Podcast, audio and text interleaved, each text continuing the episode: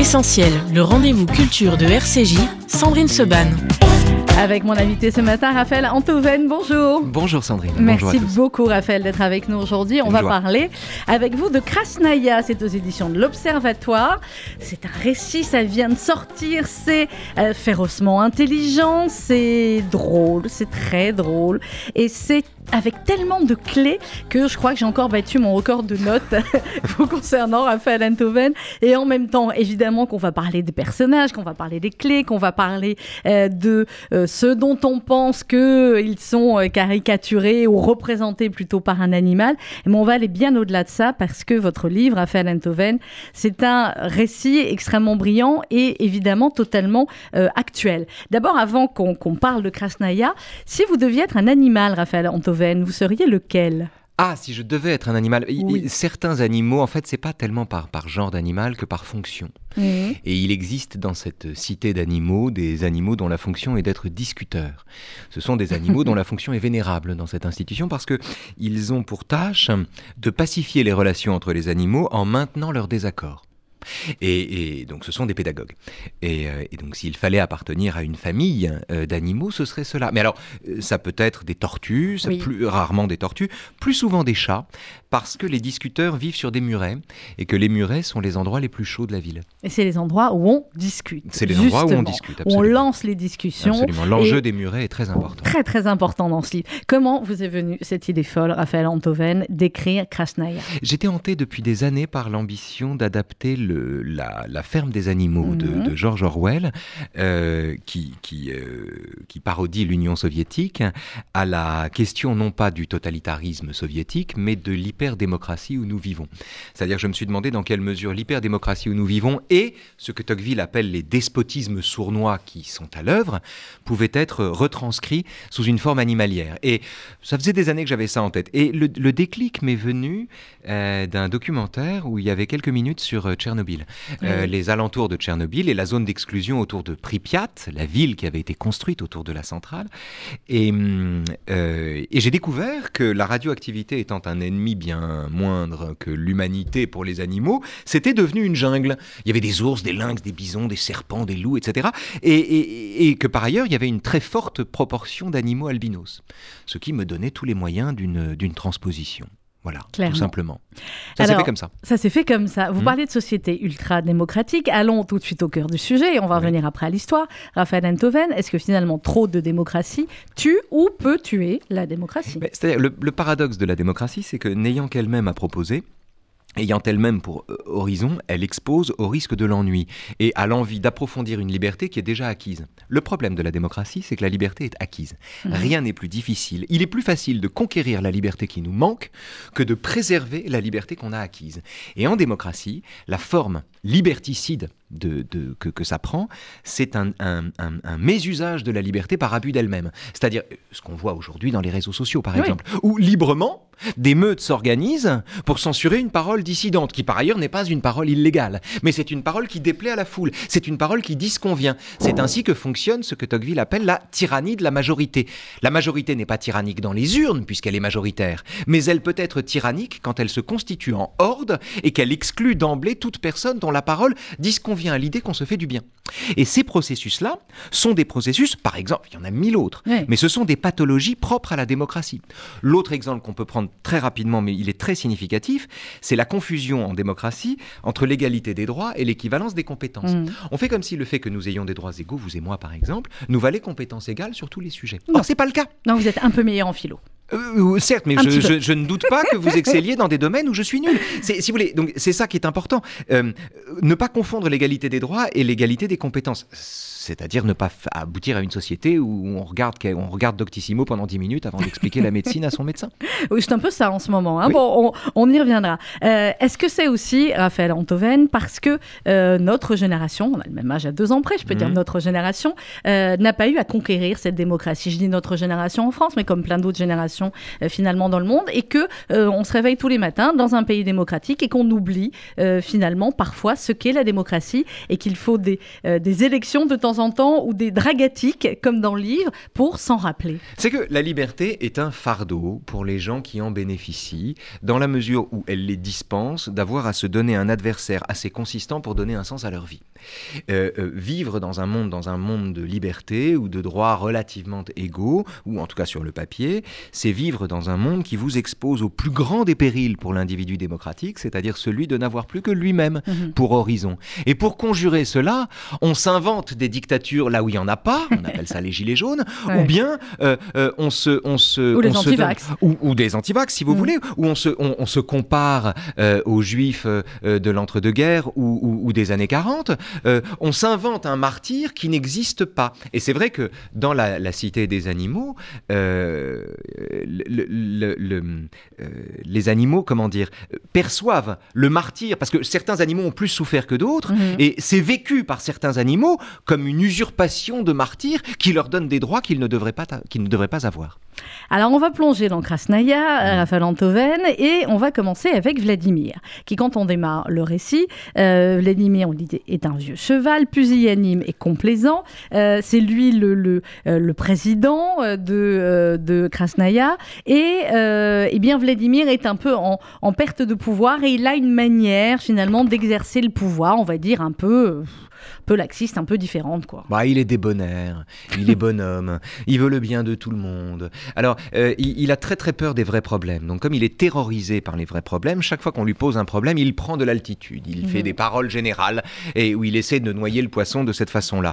Euh, euh, c'est un cheval, oui, c'est ça, pusillanime et complaisant, qui a gagné contre toute attente les élections lors du combat final et, de la dernière éclipse contre un lynx, et qui exerce le pouvoir en, en, en, d'altitude et d'apophthegme euh, des situations qui exigent de décider, d'agir, ce qu'il est incapable de faire. Il n'y arrive pas. Il n'y arrive pas. Et le problème de Vladimir, c'est qu'il se voit confronté au début du récit à une catastrophe, un incendie, mhm.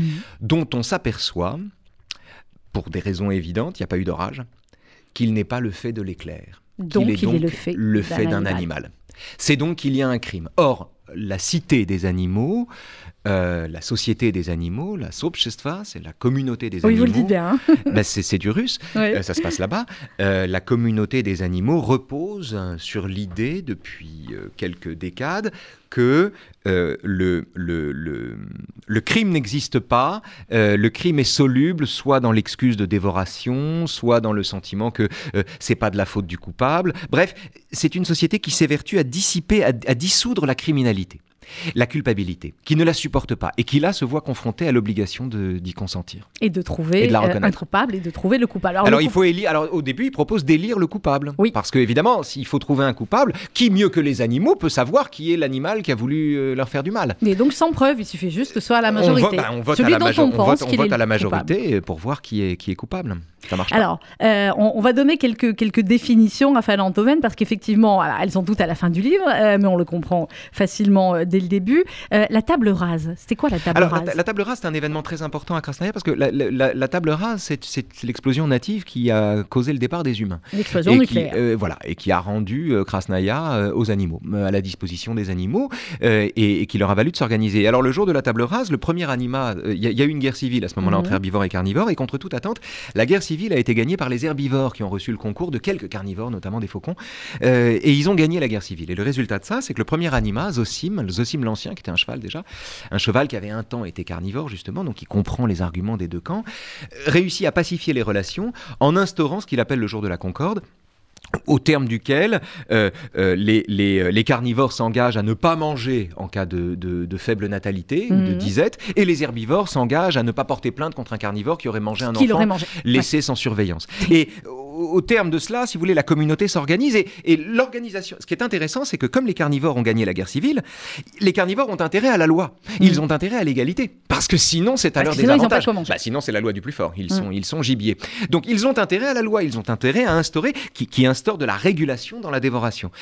Et c'est la raison pour laquelle Krasnaya devient un espace légal parce que les carnivores l'ont emporté. Les herbivores l'ont emporté. Reste que les carnivores gouverne, règne et dans les esprits et dans les consciences. Alors, les, carnivores et les herbivores, euh, néanmoins, euh, eh bien, ils doivent tous, à un moment donné, faire, euh, c'est très proche de la tzedaka, hein, finalement, leur histoire, mm. c'est faire le don, avec un D majuscule. C'est quoi le don dans, la, le, dans le, monde des ben, animaux? le, don consiste, le don est une contribution que chaque animal apporte selon, sa propre, selon ce dont mm. il dispose lui-même, qui est une contribution proportionnelle à l'ensemble de ses ressources, alors qui peut se résumer à quelques glands pour des lapins démunis qui dorment à la belle étoile, euh, ou bien euh, le contenu d'un camphrier pour des familles éminentes qui vivent dans les, dans les beaux quartiers.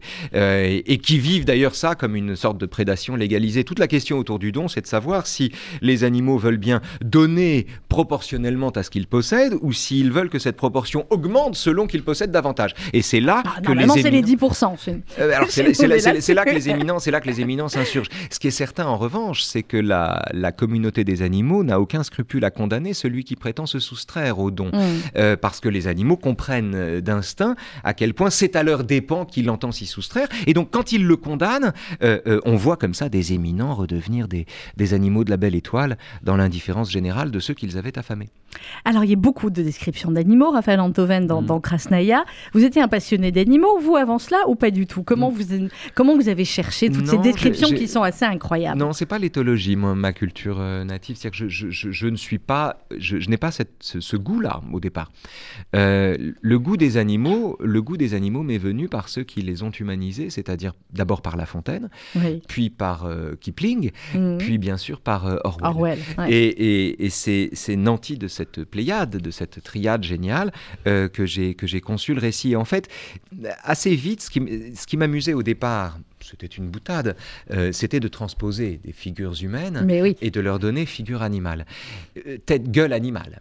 Et puis, assez rapidement, les animaux se sont emparés eux-mêmes de leur destin et leurs caractéristiques animales ont pris le dessus sur le goût de la transposition, de sorte que, assez vite, il ne reste plus grand-chose de ce qu'ils étaient quand ils étaient hmm. des humains euh, pour devenir des, animaux autonomes. Alors, on arrive suffisamment néanmoins avec ce qu'il reste à euh, les découvrir. Certains, hmm. euh, en tout cas, peut-être que d'autres, j'ai eu un peu plus de mal. Bon, Vladimir, on voit, on voit a priori assez bien, il veut être un président euh, ordinaire. Hein. Il essaye de, de, de, rester, il veut rester il proche, mais du coup, il, ne décide pas. Il veut être un animal avant d'être un animate. il, a, il a le goût des slogans, il adore les allitérations, mm. il, il ne cesse de truffer ses discours d'apophthegme de, qu'il attribue aux anciens de Krasnaya, alors qu'en réalité, il est le seul inventeur de tout ça. le problème de ces formules, si vous voulez, c'est qu'au lieu d'endormir les gens comme il espère que ça, va, ça le fasse, euh, en réalité, ça les, ça, les, ça les hyper excite, en particulier quand ils sont confrontés à un crime. Alors le crime, euh, justement, euh, l'enquête va être euh, menée et on va parler de Meshtat. Meshtat qui est donc un discuteur, donc peut-être peut-être vous, en tout cas le rôle que vous voudriez avoir si vous viviez à, Krasnaya. vous dites le rôle de discuteur était apparu au lendemain de la guerre civile quand tout était à construire et qu'il fallait pour le faire unir les animaux sans nier leurs différences. Et Zosim, lui, dit ce qui s'oppose peut se compléter, fait en sorte que les animaux discutent au lieu de se battre, débattent au lieu de combattre. Leurs désaccords sont des richesses, mais ils ne le savent pas. Et oui, c'est l'enjeu. C'est un enjeu démocratique fondamental. Je vous ai dit tout à l'heure que la démocratie exposait, comment dire, au risque de n'avoir qu'elle-même pour horizon. Et donc euh, nous, nous, priver de but. C'est la raison pour laquelle la conflictualité, doit être absolument préservé au sein de la démocratie, c'est-à-dire à quel point euh, il faut euh, euh, ménager la dialectique et donner forme dialectique ou forme argumentée à nos désaccords. On a besoin de préserver cette conflictualité sous peine de mourir littéralement d'ennui et, de, que la liberté s'effondre sur elle-même. Donc c'est très important. Qui préserve la possibilité pour les gens de s'engueuler est un artisan de liberté. Seulement les conditions de cette préservation, c'est à la charge des discuteurs, ce sont des gens qui évaluent les opinions non pas à leur contenu, parce que nul ne détient la morale plus qu'un autre, mmh. euh, nul n'est possesseur de la morale, mais à leur capacité d'échange. Et alors évidemment, les opinions les plus antipathiques, du moins au début, parce que ensuite les opinions très sympathiques deviennent très intolérantes, mais au début, les opinions les plus antipathiques, c'est-à-dire en particulier l'animalisme, sont des opinions qui aussi euh, qui, qui, qui, provoquent les interlocuteurs les plus belliqueux. Mm. Et c'est la raison pour laquelle ils s'excluent d'eux-mêmes du débat. Donc c'est la façon que Zosim a trouvé d'exclure l'animalisme les opinions séditieuses du débat, sans pour autant formuler de jugement moral contre elles. Donc le rôle des discuteurs est très important. Mais il est ambigu aussi. Ce sont des pédagogues et en même temps, ils sont stipendiés par l'État. Donc c'est c'est particulier. Donc ils sont pas. Ouais. Et alors justement, est-ce que ce n'est pas ce qui manque aujourd'hui, Raphaël Antoven, des discuteurs dans notre société ou euh, bah, des personnes qui peuvent argumenter Ou effectivement aujourd'hui, on balance des, choses et on n'argumente plus, on est pour, on est contre, et c'est généralement assez euh, violent, c'est très tranché, et euh, voilà, le, le, gris existe de moins en moins et les arguments existent de moins en moins. Les discuteurs sont innombrables, mais ils sont impuissants devant le désir qu'ont les gens de s'opposer au lieu de se contredire. Quand une opinion, ce qui est le cas aujourd'hui et ce que l'hyper-démocratie où nous vivons nous donne les moyens d'éprouver, mhm. quand notre opinion est vécue comme le marqueur de notre identité, euh, on a tendance à brandir notre opinion comme une arme, comme un étendard, et à l'opposer à l'opinion d'en face, et à avoir le sentiment de débattre en gueulant sur celui qui nous fait face.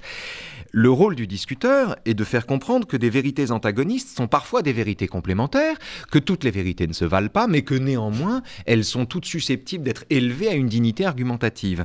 Euh, euh, c'est peine perdue sur les réseaux sociaux mais c'est pas une raison pour pas le faire. c'est ça que je veux vous dire. D'ailleurs, très bien. Bah, C'est-à-dire que et on est d'accord. comment dire Parce que si on lâche, ben, ce sont des coups d'épée dans l'eau. Oui. Mais ce sont des coups d'épée quand même.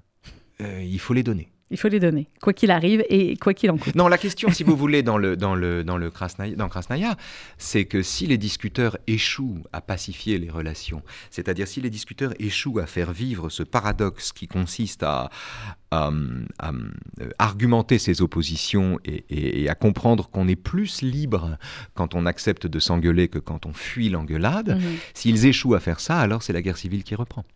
Avec euh, cette loi, à un moment donné, alors on va parler de Bagato et de d'Oraka et des autres, comme la loi défendait la liberté avant le principe d'égalité, il n'y avait rien d'illégal dans de telles euh, disparités entre les animaux. La loi défendait la liberté avant le principe d'égalité. Oui, c'est-à-dire qu'à Krasnaya, il y a des disparités naturellement entre les éminents. Alors, au sommet de l'échelle, il y a les éminents qui habitent le Prospect, qui est un quartier qui jouxte le Bois Rouge, qui est un quartier qui est un quartier huppé en somme, euh, où de vastes hangars accueillent des chevaux fortunés, etc.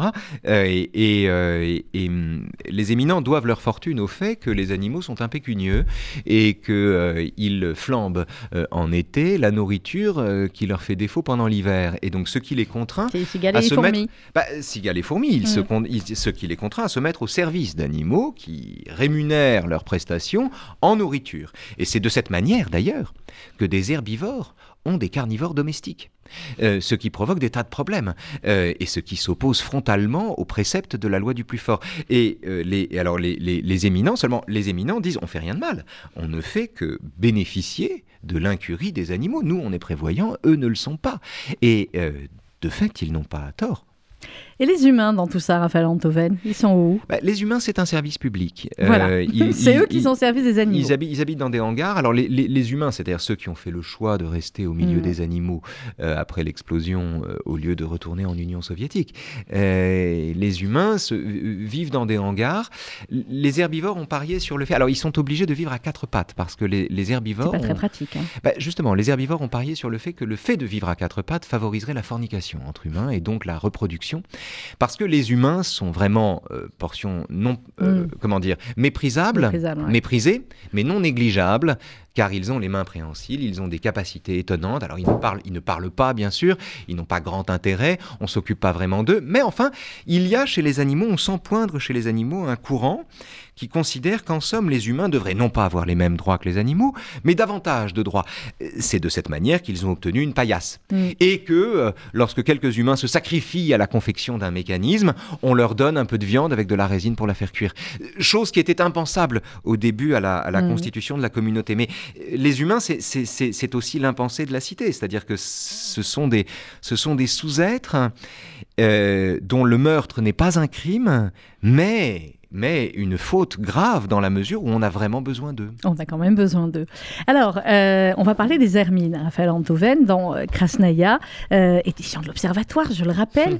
Les hermines, on comprend assez bien qui sont les hermines. Je suis assez ravie d'être une hermine. Ah, vous diriez ça, oui. Écoutez, les hermines, bah, ce qui est intéressant avec les hermines, c'est qu'elles euh, elles ont fait l'objet de massacres euh, avant euh, le jour de la Concorde, avant la table rase, avant mm. l'instauration de la communauté. Elles ont fait l'objet de massacres par les humains. Dont la particularité était qu'elles n'étaient pas massacrées pour être bouffées, mais pour être dépecées, Mm. parce qu'on trouvait qu'elles étaient douces, et on voulait bien se servir de, de l'hermine. Euh, et, et de sorte que l'hermina en soi n'est pas une fierté pour la plupart des hermines. En revanche, elles sont soudées par l'herminophobie, euh, c'est-à-dire par le sentiment partagé par tous les animaux qu'en somme les hermines ont tellement souffert, tellement souffert, qu'elles en profitent pour s'attribuer des droits qu'elles ne devraient pas avoir. Mhm. Et alors, chose très étrange sur les hermines, on leur reproche, alors comment dire Alors, on on a- reproche tout, Non, en fait, on additionne ce qu'elles possèdent. Mm. On fait comme si tout ce qu'elle possédait était additionnable, comme si c'était une entité homogène dont les possessions étaient juxtaposables et dont les forfaits étaient additionnables aussi. Le résultat de ça, c'est que bien des candidats à l'anima euh, euh, flattent, euh, les- notamment les blindistes, les, les- les habitants du quartier des blindés, en leur faisant valoir que bah, les hermines s'enrichissent sur leur dos, à leurs dépens, et trouvent toujours quantité d'oreilles complaisantes. Mais ce, qui est intéressant, c'est que les, les hermines sont vraiment le, le- les coupables qu'on désigne, les coupables qu'on a envie d'élire, euh, les coupables qu'on veut choisir. Or, elles ne sont pas plus coupables que d'autres, ce qui provoque des tas de malentendus. Encombrés par ce martyr, les animaux qui tenaient tant à les détester, on parle des hermines, affirmèrent simultanément, sans crainte de se contredire, que non seulement les hermines avaient moins souffert qu'elles ne le disaient, mais que surtout elles méritaient leur souffrance. Voilà, alors ça c'est un, des- un des grands paradoxes évidemment. On commence par minorer la tragédie dont aucune hermine ne se flatte ou ne se pique. Non. La tragédie en question n'est un problème que pour ceux qui n'aiment pas les hermines et qui considèrent que ça leur vaudra dividende et quantité de privilèges. Donc on commence par minorer cette tragédie en expliquant qu'il n'y a pas de témoins, que je sais pas quoi, bon. Et puis après... euh, une fois qu'on a minoré la chose, euh, on explique que euh, de toute façon, si elles ont souffert autant que ça, c'est que peut-être elles ne l'avaient pas volé. Pourquoi ont-elles souffert plus que les autres? C'est-à-dire, on commence par dire elles n'ont pas souffert plus que les autres animaux, et si elles avaient souffert plus que les autres animaux, il faudrait s'interroger sur la raison pour laquelle ça leur est arrivé. Euh, et c'est ainsi que les hermines, si vous voulez, sont soupçonnées partout. D'être tantôt euh, euh, de contourner la loi, ou bien d'être tantôt au principe des, des lois scélérates qui sont édictées par le gouvernement. Voilà.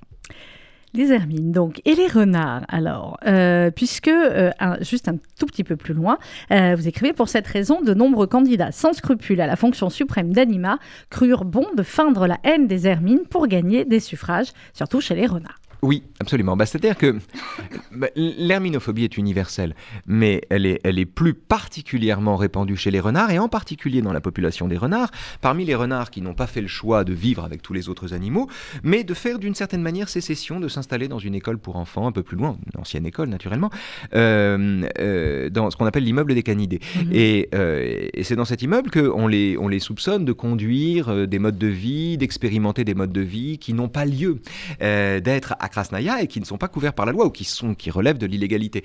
Et euh, euh, c'est dans cette population-là où l'on trouve notamment des renards enragés.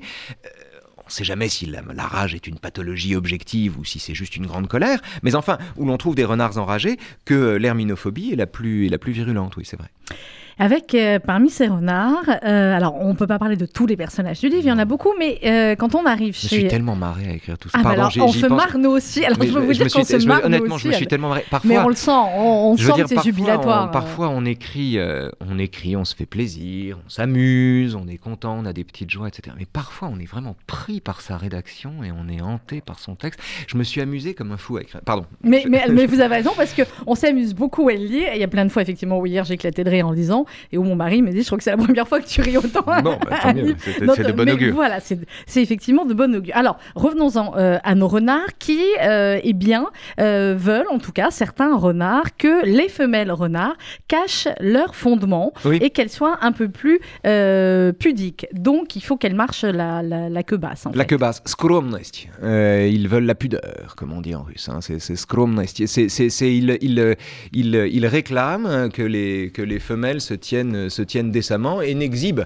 leur fondement qu'aux yeux de leurs compagnons. Euh, et euh, alors, euh, certains, certains l'exigent, ça n'est pas légal, mais c'est imposé à l'ombre des murs de l'immeuble des Canidés, où les animaux, les représentants des institutions, en tout cas sous l'ère de Vladimir, répugnent à se rendre en expliquant qu'ils n'ont pas le temps de le faire.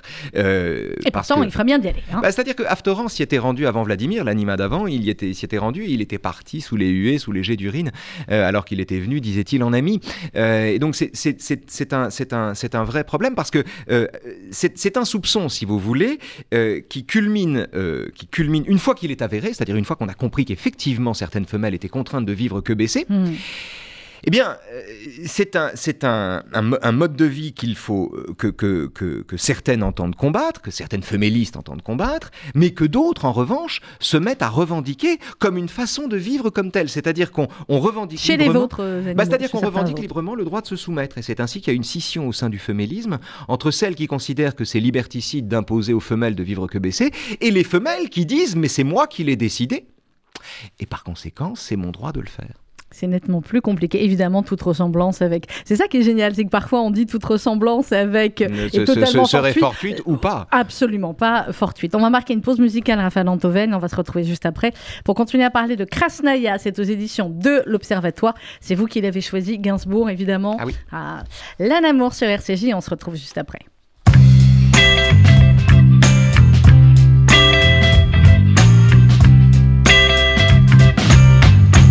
Aucun Boeing sur mon transit. Aucun bateau sous mon transat. Je cherche en vain la portée exacte. Je cherche en vain le mot exit. Je chante pour les transistors. Ce récit de l'étrange histoire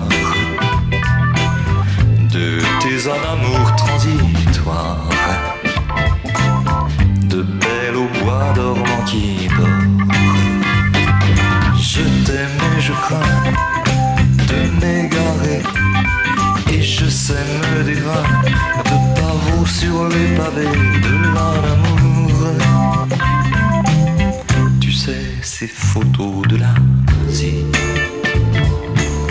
que j'ai prise à 200 ça. Maintenant que tu n'es pas là,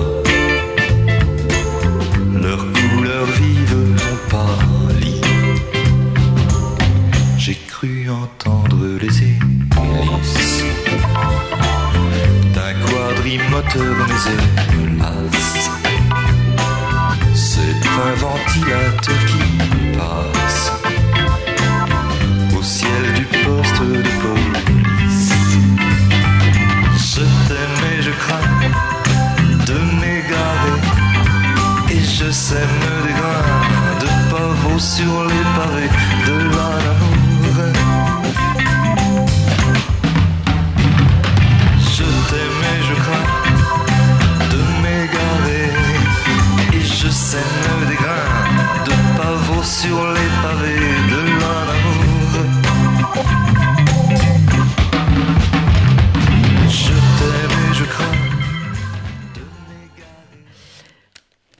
L'anamour Serge Gainsbourg à l'instant sur RCJ, le choix de Raphaël Antoven, avec qui on a le plaisir de discuter, discutailler comme les discuteurs, euh, dans Krasnaya, c'est aux éditions de l'Observatoire. Alors on parlait euh, juste avant la pause, euh, Raphaël Antoven, de, des renards, et ce Vladimir, donc qui est l'animat qui, qui, gouverne Krasnaya, comme il peut, comme il peut hein, mhm. ce, pauvre homme, ne va pas se pas représenter. C'est un cheval. Oui, c'est un cheval. C'est un vieux canasson.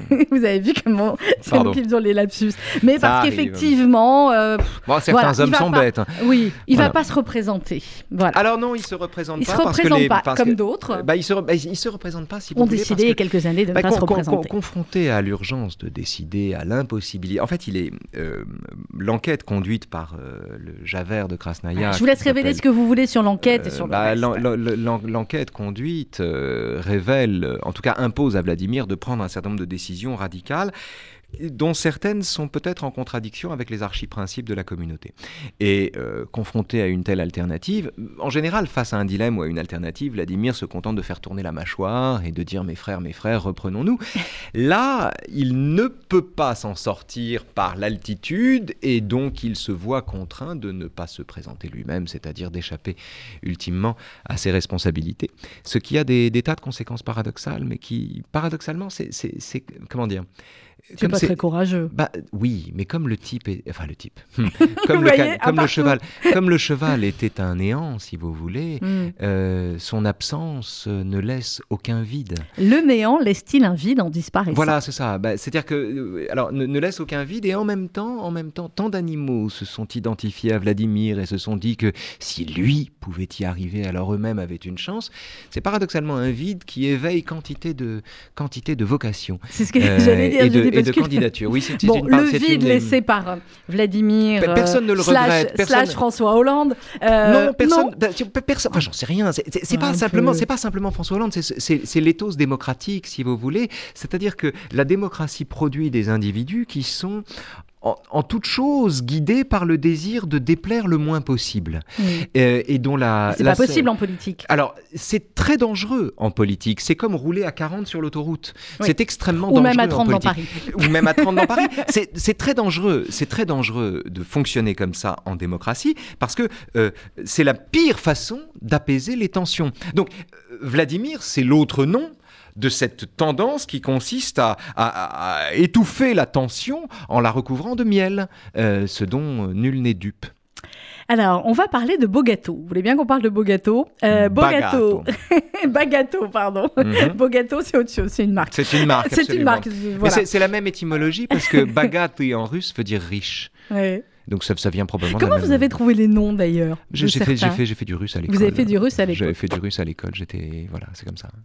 c'est magnifique. Pour ma Alors, plus grande joie d'ailleurs. Bagato, Bah, euh, qui est un anon qui ne ressemble absolument pas à Jean-Luc Mélenchon, on est bien d'accord En rien. En rien. Euh, il est pas content du tout. Il veut pas reconnaître sa défaite. Bagato, il va perdre, on peut le dire. Hein, on dira Ah, mais là, gagné. vous vendez la mèche. Ah, j'ai vendu la mèche. Juste, en même temps, euh, je dis pas quelle défaite. Bon, c'est peut-être autre chose, mais bon, Bagato, Bah, il, si est, vous voulez, il la- est comme le- ça. le- il pense que, que c'est lui. euh, La et particularité que- de la plupart des animaux de cette communauté, c'est que euh, ils grandissent indéfiniment à l'issue de la de l'explosion native. Mm. Ils grandissent indéfiniment, ils meurent très peu, ils vieillissent très peu, bref, ils sont en pleine santé.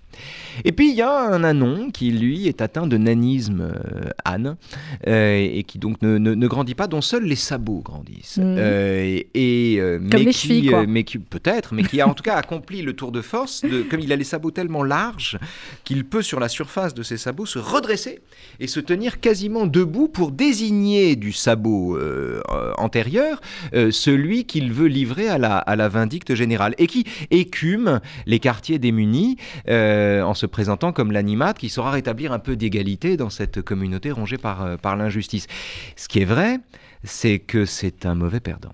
Euh, c'est un, mauvais perdant, c'est quelqu'un, c'est- un animal qui ne, à qui la défaite est parfaitement insupportable, tant il a le sentiment de s'être usé la santé, en somme, euh, à la défense des animaux, et qui ne peut pas penser que les bons sentiments ou les excellentes intentions qui sont les siennes ne soient pas délétères. C'est impossible. Il est hermétique à ça. Par ailleurs, c'est un excellent orateur et donc c'est euh, c'est aussi à lui On qu'on demande de rendre les hommages Ouais. funéraires. Donc il a aussi sa place dans, dans le- dans l'ensemble. bon, il fait partie de ces animaux, si vous voulez, dont la particularité est qu'il il habite une dacha euh, sise à proximité d'un confortable bois euh, qui lui a été légué par ses propriétaires et, euh, et où il héberge quant- quantité de bêtes contre leur suffrage. C'est un, c'est un éminent, Bagato. Oui. C'est un éminent qui voudrait parler comme un démuni. Euh, c'est son drame. Notamment. Alors, euh, on va parler des fémélistes. La querelle des fémélismes. Euh, c'est quoi le féméliste, Raphaël Antoven, à Krasnaya? Et euh, alors, il y a le petit glossaire à la fin, comme j'ai dit, qui est Mhm. très pratique. C'est quoi ces différentes doctrines autour du, du, du féminisme Bah, et de ces féministes? Le, le, le fémélisme est né avec la guerre civile. C'est-à-dire que quand Zosim l'a emporté, il était flanqué d'un certain nombre de femelles. Ce sont les herbivores qui l'ont emporté, donc les, les- les tenants d'une légalisation des rapports animaux, ce qui permet à la communauté de se constituer. Euh, et, et il est flanqué d'un certain nombre de femelles euh, qui réclament euh, l'égalité de droit entre les, entre les mâles et les femelles. Et les femelles reçoivent le coup de main providentiel d'une fauconne.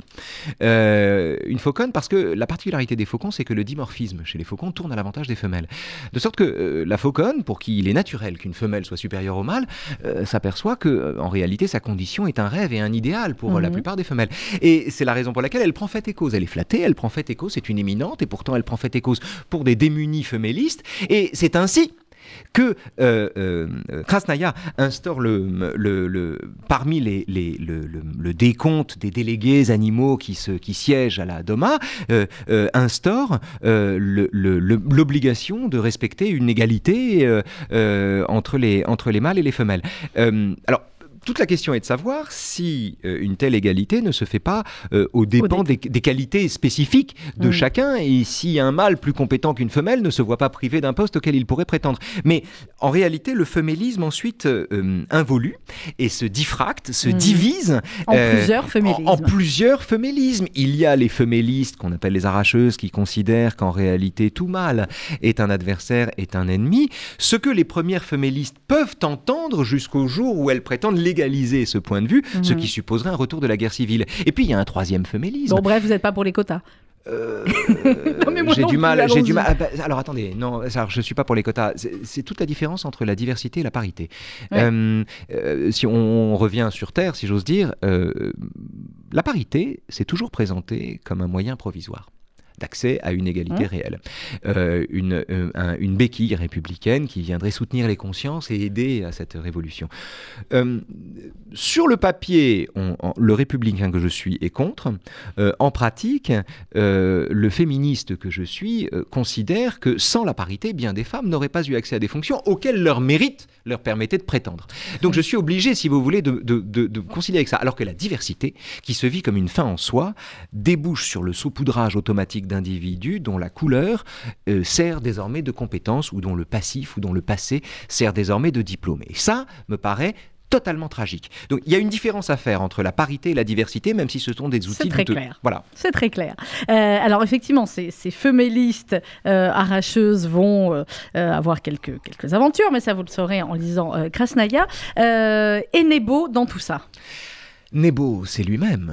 Nebo, Nebo recouvre tout ça. Nebo, c'est le ciel. Hein, euh, c'est le ciel, c'est celui qui, voilà, il, gouverne. Alors, la particularité de Nebo, c'est que euh, le, rythme de vie de Nebo, dont nul ne doute, hein, euh, le rythme de vie de Nebo ne croise pas celui des préférences animales. De temps en temps, il envoie un éclair, de temps en temps, il envoie un feu.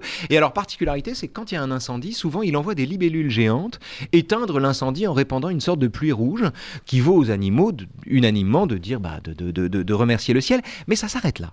C'est-à-dire que pendant très longtemps, dans la communauté des animaux, le ciel ne fait l'objet d'aucun culte et d'aucune adoration parce que mm. c'est une vie parallèle. Il déploie ses bienfaits et, sous cette terre bénie où la nourriture est abondante, bah, les animaux n'ont pas à se plaindre. L'étrange prodigalité de Nebo qui de temps en temps fait l'hiver, qui de temps en temps envoie du feu, leur paraît compatible avec leurs besoins animaux et donc il n'y a pas de problème. Les problèmes apparaissent avec l'apparition ou la reconnaissance du crime dans la cité. Parce que Qu'est-ce que Nebo s'il autorise le crime? Euh, tant que le crime est dénié, tant qu'on dénie l'existence au crime, euh, il n'y a pas lieu de demander à Nebo des comptes. Mais quand le crime existe, comment fait-il par exemple? Comment Nebo bah, Pourquoi C'est très simple. Un feu de forêt vaut à Nebo d'envoyer ses libellules éteindre l'incendie. Magnifique. Mais euh, le feu dans l'appartement d'un éminent qui a été enflammé par le voisin parce que le jour où les animaux mettent la main sur du feu, ils jouent avec ça, euh, celui-là n'est pas éteint par Nebo, de sorte que les animaux se mettent à douter de la vertu de Nebo. Alors certains considèrent du coup que Nebo ben, leur a demandé d'être plus exigeant et que c'est la raison pour mhm. laquelle il ne les protège pas. D'autres, en revanche, considèrent que Nebo n'existe pas ou que Nebo s'en fout. Et d'autres disent que, effectivement, la bonté de Nebo est d'inviter les animaux à s'apercevoir par eux-mêmes du mauvais chemin. Mais un peu plus loin, Raphaël Antoven, euh, vous écrivez Certains animaux cessaient de croire pour se mettre à penser. D'autres suivaient le chemin inverse qui désespérait Mechtat, qu'on en vint à réfléchir lui paraissait une victoire, mais qu'on abjura la réflexion pour retourner à la croyance, lui donner le sentiment que sa propre existence était plus qu'une autre inutile. Croyance et réflexion. Absolument. Bah, c'est l'adversaire. Alors, les deux ne sont pas euh, incompatibles. Bah, les, deux ne sont pas incompatibles à condition de garantir à la pensée la primauté. Euh, les deux ne sont pas incompatibles, euh, mais en revanche, ils le deviennent quand la croyance prétend l'emporter sur la pensée, que ce soit un désir ou que ce soit un acte de foi. Et euh, ce qui se passe à Krasnaya, c'est que les espaces de discussion où le désir de penser contre soi-même prévalait, sont remplacés par des lieux où on s'engueule en affirmant ce qu'on a bien le droit de croire. Et cette involution du débat en pancrace euh, universel désespère les discuteurs qui s'époumonnent, dont le travail était à chaque fois qu'ils avaient une opinion face à eux, même quand c'est une opinion qu'ils approuvent, de prendre les arguments inverses. Eh bien, ils s'époumonnent désormais à faire régner la possibilité même entre les animaux d'échanger des paroles au lieu de les brailler. Euh, voilà. c'est très clair. Alors, euh, on va dire un mot quand même de l'ours euh, et de la taupe. Oh là là, on l'aime pas cette taupe. Hein. Digna, une petite taupe euh, noirâtre. euh, Bah, le problème de Digna, c'est que c'est une animaliste. Alors, Mm. il, faut, il faut préciser que hum, du côté des carnivores, il y a deux doctrines en vogue. Il y a le plus fortisme, qui mhm. considère que bah, les plus forts doivent s'imposer. Oui. C'est la loi du plus fort. Qui est une doctrine qui est compatible avec un espace démocratique dans la mesure où le plus fortisme est réversible. Si demain matin la tortue est plus forte que le lynx, ben, c'est la tortue qui l'emportera. Mm. Les plus fortistes ne voient pas d'inconvénient à ça. En revanche, l'animalisme est une fixation du plus fortisme définitive, qui considère que certains animaux sont voués par définition à commander, d'autres à obéir, et que bafouer c'est une telle hiérarchie, l'histoire en témoigne, et que bafouer comme les, les mâles sont voués à commander, les femelles à obéir, et que bafouer cette hiérarchie, c'est instaurer en réalité de l'égalité dans l'animalité, et c'est la fin des haricots. C'est la fin de tout. Euh, et donc l'animalisme, or l'animalisme est toujours constamment battu en brèche depuis l'instauration, depuis le jour de la Concorde, constamment battu en brèche au Dragatique, et c'est une opinion en vérité qu'on n'a même pas le droit tellement d'avoir, c'est une opinion très impopulaire. Il se trouve que une taupe, Digna. Digna, revendique ouvertement l'animalisme et trouve quantité d'oreilles compréhensives parce que Mhm. notamment chez les démunis parce qu'elle a le sentiment les démunis des blindés parce que elle a le sentiment ils ont le sentiment en l'entendant parler de cette manière-là que c'est quelqu'un qui prend acte d'une supériorité qui jusque-là était nappée de bons sentiments et qui les rendait insupportables qui, le- qui la leur rendait insupportable et donc il, elle, elle- elle reçoit beaucoup de, de suffrages mais le problème de Digna c'est qu'elle n'a pas le physique de ses certitudes Mhm. elle n'a pas la, la complexion de ses ambitions. Elle n'a pas le C'est une corps. taupe, quoi. Bah, c'est une taupe. Elle n'a pas le de ses, de ses convictions. De sorte que Digna perd souvent les combats qu'elle livre, parce que les animaux se battent beaucoup. Mhm. Elle perd souvent les combats qu'elle livre. Pourtant, on lui donne un outil parce qu'elle a les mains préhensiles. Mais elle perd souvent, elle perd souvent les combats au nom même de la loi qu'elle prétend défendre. Et si la Enfin, de la loi, du principe Oui. qu'elle prétend défendre. Pas Et une loi. si la taupe, on fait de la, la- la politique fiction, là, la Finlande Tauven, si la taupe et l'ours s'unissaient Bah, alors. L'ours est plus politique, hein, l'AFCA, elle est plus politique. Hmm. Ah bah, elle est plus que ancienne. Elle est là euh. depuis plus longtemps et elle a compris qu'il fallait teinter l'animalisme d'une sorte de démunisme euh, qui lui vaut la, la, la considération des plus de ceux qui possèdent le moins. Euh, et c'est ainsi qu'elle gagne en, en popularité. Euh, donc elles sont, ce, ce- sont deux versions un peu particulières de l'animalisme. Euh, L'AFCA est plus politique, elle est plus mm, matoise dans, Oui. son, dans son désir d'animalisme. D'où l'animal politique. D'où l'animal politique. Mm. Néanmoins, l'AFCA et Digna euh, euh, peuvent s'entendre. Alors, elles peuvent s'entendre. En réalité, euh, comme souvent en politique d'ailleurs, comme elles pensent à peu près la même chose, elles Oui. se détestent. Elles se détestent. Mais elles pourraient effectivement s'entendre. Elles constituent une des adversités majeures euh, aux archiprincipes de Krasnaya, notamment au principe d'égalité, euh, mais euh, elles ne sont qu'un bloc. C'est-à-dire que le problème de Krasnaya, c'est que Krasnaya est prise en tenaille Mhm. entre deux blocs, dont l'un euh, le bloc animaliste est euh, préservé du pouvoir par le, le, le- comment dire le sentiment universel que l'animalisme est une mauvaise intention et que Mhm. les bonnes intentions font le bien malgré tout. Et l'autre, en revanche, le fraternoragisme, alors lui, c'est très différent parce que lui, en revanche, c'est Bagato. Enfin, c'est les- bah, c'est Bagato, c'est Douraka. c'est Doraka dont on n'a pas parlé c'est tous les animaux, bah, c'est- vraiment l'adversaire principal. Ce Mm. sont tous les animaux qui ont le sentiment de- de- de- de- d'augmenter l'égalité ou d'augmenter la liberté en la bafouant ou en, ou en truquant l'opinion. Alors, Doraka, on va en dire un mot de cette hirondelle. Ouais. Euh, certains de mes confrères ont cru y croire, ont cru y voir Okaya Diallo. Ah j'étais pas, ouais, si, il y a eu un article là-dedans. Euh, je vous reciterai là. Alors, moi, j'étais pas du tout sur, euh, sur Elle elle. s'appelle- s'appelle Douraka, ça vient du russe. Ça, Bah veut dire, oui. ça veut dire crétine en russe. Je vois pas le rapport. hein. C'est- c'est- c'est- Non, non, c'était un article. Moi, je l'avais pas vu celle-là Ah oui. du tout. hein. Mhm. Donc, l'hirondelle, en fait, bah, elle va partout, hein, euh, dans tout Krasnaya. Elle a plein de, de- de copines hirondelles. Elles vont partout. Et puis, alors, elle, elle propage des informations, mais elle les propage pas toujours très bien. hein. C'est pas des copines. C'est pas des copines, ce sont des affidés, ce sont des zélotes, c'est-à-dire qu'elle est à la tête d'une armée en réalité, elle est à la tête d'une armée qui falsifie les informations et qui les répand à toute vitesse. Euh, c'est une armée bicolore puisqu'il y a les albinos d'un côté et les hirondelles, et Douraka distingue toujours les albinos et les hirondelles en général. Euh, et, et, euh, c'est à la tête d'une, elle, elle est à la tête d'une armée qui considère que l'albinophobie est le signe distinctif de Krasnaya et que les institutions elles-mêmes perpétuent l'albinophobie et qu'en somme, les animaux ordinaires devraient tous s'excuser oui. euh, auprès des albinos du sort qu'ils leur ont infligé. Le problème, c'est que historiquement, les albinos n'ont pas été plus torturés que les autres, euh, et ils sont pas d'ailleurs, et du, point de vue des carnivores, en réalité, les albinos consommables n'ont pas meilleur goût que les autres bêtes. Donc il n'y a aucune raison, si vous voulez, euh, à ce que cela soit ainsi. Reste que Duraka prospère sur le sentiment d'une injustice euh, fondamentale et et qu'elle avance ses pions en gouvernant l'opinion et en régnant et en imposant un régime de terreur sur l'opinion au nom du bien. Au nom du bien, évidemment. Il me faudra encore, euh, il nous reste 10 minutes, il me faudra encore au moins Ah. une heure à faire l'Antoven, mais on va essayer d'avancer. Vous avez vu comme le temps passe. hein. Euh, Il y a un problème dans euh, Krasnaya, enfin il y en a plusieurs, mais il commence à avoir une, une maladie qui arrive et qui va euh, toucher certains animaux et ben, certains vont comprendre qu'effectivement on peut avoir la chance de guérir de cette maladie, en tout cas de ne pas être trop malade. Je suis en train de chercher la citation exacte sur le trichonia ou trichonia, je sais pas comment vous le dites.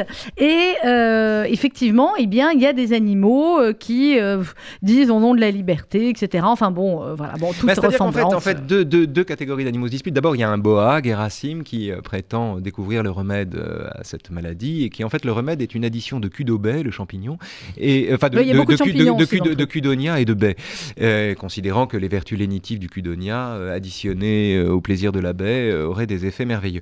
Et, or, le cudonia ne marche pas. Le problème, c'est qu'évidemment, euh, l'animat est, est fondé à, à- à- comment dire, à saluer une initiative, et donc il alloue euh, un espace dans la doma pour que euh, Gerasim puisse travailler. Eureka, le chien, le, le- lui sert de garde du corps. Euh, il se passe plein de choses. Reste que les animaux ne guérissent pas de ça. Alors que en loose day, plus discrètement, pour, pour ne pas heurter l'opinion, d'autres animaux travaillent à la réalisation du trichonia. Et Mm. le, le- le trichonia, qui lui a, des, a de véritables vertus curatives. Le problème, évidemment, c'est que le se trouve à partir de champignons qu'on trouve notamment dans le quartier des éminents, alors que le baie se trouve en abondance, puisque les baies sont en abondance dans tout Krasnaya. Et, que là-dessus, les partisans de l'égalité des droits et de l'égalité des compétences font valoir que, comme par hasard, c'est le champignon qui se trouve en abondance chez les éminents qui devrait guérir euh, d'une pathologie qui pourtant concerne tous les animaux. Ceci n'est pas un hasard. À quoi d'autres font valoir aussi que la plupart des- des animaux soignés euh, en, en souffrance à cause de cette maladie sont des animaux ordinaires et pas des albinos. Or, de fait, euh, les, les animaux les plus âgés sont ordinaires car les albinos sont moins bonne santé et ainsi de suite. Mais Enfin, c'est Euh, encore la faute des hermines, non? Alors, le problème, c'est qu'évidemment, certains animaux vont jusqu'à soupçonner les hermines d'avoir elles-mêmes répandu le mal. Mais là encore, comme toutes les rumeurs, si vous voulez, c'est comme tout ce qu'on a envie de croire, ça prend malgré le sentiment que, comment dire, malgré l'incapacité dans laquelle on se trouve de, de- de- de le démontrer d'une manière ou d'une autre. Mais on ne fait, en tout cas, c'est ce que dit Mashtat. Alors, il y, a- il y a un suspense terrible entre Mashtat et l'hirondelle, vous le saurez en lisant Krasnaya. Mais euh, on ne fait jamais assez de bien sur Terre, mais toujours le mal une fois de trop. En vérité, c'est une phrase de Vladimir Jankélévitch. Mhm. Euh, il se trouve que Medstadt euh, a lu Jankélévitch euh, Ouais, et qu'il il a raison. Euh, Ouais. C'est une idée très importante. L'idée est que on ne peut pas, dans le cours d'une vie, thésauriser ou capitaliser sur le bien qu'on a fait. On ne peut pas se regarder, alors qu'on a vraiment tendance à le faire, se regarder dans un miroir en disant Ah, c'est bien ce que j'ai fait. Euh, être fier de soi, bomber le torse ou sortir le ventre. Ça dépend de son humeur, ça dépend de son âge. ça, c'est une figure, c'est ce que Sartre appelait la mauvaise foi. On peut Ouais. pas faire ça. On peut pas faire ça. Jean Kelevitch explique que rien n'est plus mortifère que de dresser le bilan de sa vie. Euh, nous, ne sommes, nous sommes des êtres spontanément à bilan. En réalité, on a tort de le faire. Euh, parce que bah, il suffit de faire le mal pour l'avoir fait une fois de trop. Vous pouvez être euh, l'abbé Pierre toute votre vie. Si vous avez soutenu Roger Garaudy, vous l'avez fait une fois de trop. Tout simplement. Voilà. La, la comparaison est très claire, on a, on a parfaitement compris. Euh, on ouvre une parenthèse et après on terminera sur, euh, sur Krasnaya dans les six minutes qui nous restent. Raphaël Antoven, franc-tireur. Franc-tireur, c'est ce qui nous manquait à la presse en France. C'est formidable. Euh, J'ai envie de dire, chaque personne qui a créé Franc-tireur avec vous, avec Caroline Forest, avec Christophe Barbier, euh, avec, avec tant d'autres, Franc-tireur, c'est en kiosque. Alors achetez celui de cette semaine. En plus, il y a un, un article formidable de mon frère Jérémy Seban dedans. j'allais- le dire. Dire. Allez-y, Raphaël, Le- dites-le. Non, mais l'honnêteté commande de le dire. Non, non, non, c'est un, c'est un très bon papier. Et de façon générale, ce que je veux dire en fait de franc-tireur, c'est que c'est un bonheur. C'est un bonheur. Mais c'est un bonheur, c'est-à-dire que c'est un bonheur de se retrouver.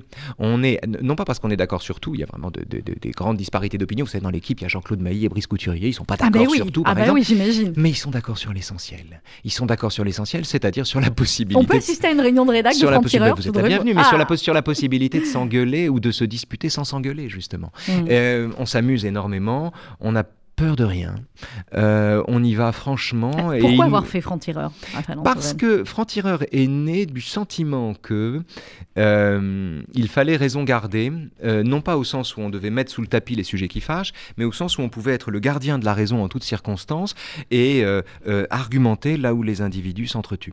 Et que par ailleurs, euh, Franc-Tireur, la particularité de Franc-Tireur, c'est qu'on est de mauvaise humeur. Euh, on n'est pas content. Euh, donc on, on- on pense de façon modérée, mais on n'a pas, on n'a pas tout à fait les manières de nos idées, si vous voulez. On est, on est plus mal élevé que ça. Euh, C'est bien, des fois. bah, c'est pas désagréable de se bagarrer de temps en temps. On n'a jamais dû dire souvent vous Non, mais le élevé, problème, si vous voulez, le paradoxe, c'est que quand vous défendez la raison, vous êtes en contradiction avec vous-même en faisant de la raison un camp. Mhm. Puisque la raison est un camp qui prétend ne pas faire de camp. Et- Et que ça, c'est un des drames de la démocratie. Le problème, c'est que comme il y a des gens qui sont incurables, eh ben, il reste la dérision ou la baston. Ou Twitter, Oui, ça marche aussi. où il y a beaucoup de déraisons Mhm. et de bastons euh, aussi, clairement. Les Dragati qui arrivent, euh, Raphaël Antoven, donc les élections, effectivement. Euh, vous êtes en train de vous dire que pour l'instant, on ne peut pas dire qu'on soit à un très haut niveau de débat, de discuteurs, Hmm. euh, où vous vous dites que, ben, effectivement, s'il y a une telle, il y a tellement de candidats que euh, on se demande qui On- je- restera je- à la fin et qui va discuter ou discutailler Bah, on, assez on bien. voit, on voit poindre dans les élections des enjeux qui sont intéressants et qui peuvent satisfaire en tout cas l'amateur de jeu, euh, sinon l'amoureux de la politique.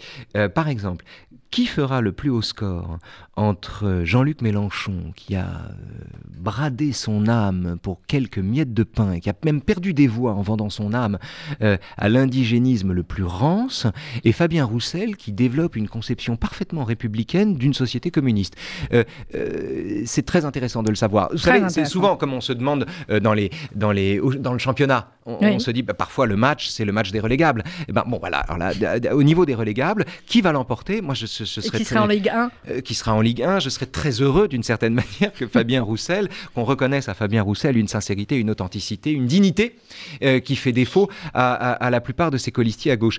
Euh, mais au sommet de la pyramide, il y a aussi la question de savoir si la loi du spectacle commandera de voir Éric Zemmour face à Emmanuel Macron, parce que comme Zemmour est un enfant de l'infotainment et de l'idéologie, il se peut que le goût de s'amuser le porte au deuxième tour.